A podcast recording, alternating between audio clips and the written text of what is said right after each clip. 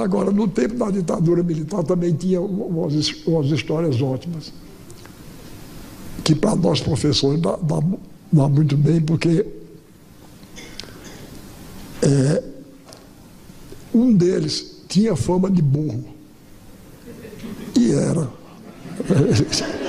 e era mesmo. Mas aí, quando foi, um dia ele ia visitar uma escola no dia seguinte. Aí os assessores disseram, presidente, uma coisa que fica muito bem, que causa muita simpatia, é fazer perguntas aos meninos. Ele está doido? E se eu não soubesse, dar a resposta. Aí disseram, não, a gente prepara. Aí prepararam uma, você chama um cola aqui, né? a gente chama fila. Prepararam uma fila para ele, com a pergunta e a resposta. Então, quando ele chegou lá, nós um dia na escola, ele filando, né, puxou de baixo. Quem descobriu o Brasil? O menino disse, Pedro Álvares Cabral. Ele disse, muito bem. Em que dia? 22 de abril de 1500. Disse, muito bem. Quem celebrou a primeira missa? Frei Henrique de Coimbra. Ele disse, muito bem. Disse, agora vamos para o campo das ciências naturais. A quantos graus ferve a água? O menino disse 100 graus. Ele disse, não senhor, 90 graus. Aí o menino disse 100 graus. Ele disse, 90 graus.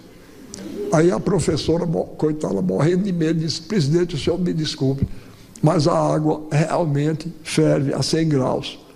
Ele aí olhou e disse, ah, é mesmo. Quem ferve a 90 graus é o ângulo reto.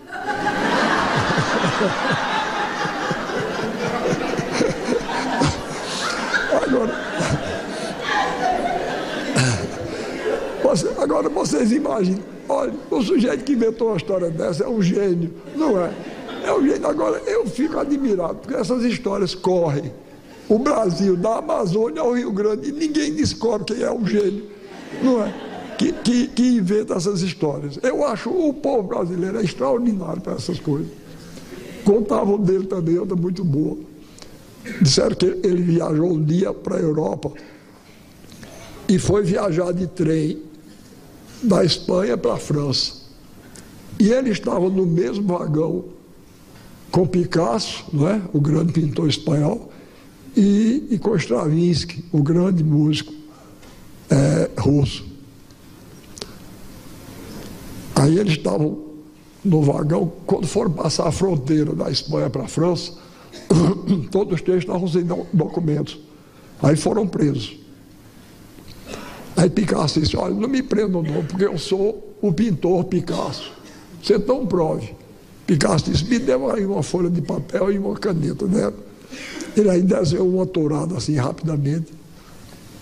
Aí olharam e disseram, é Picasso mesmo, pode ir, está solto. Aí Stravinsky por isso não, porque eu sou o grande compositor Stravinsky. Desprove.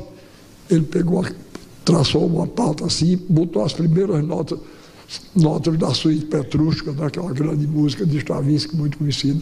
Aí disse, é Stravinsky mesmo. Aí ele disse, não, então me solta, porque eu sou o presidente do Brasil. Se então prove.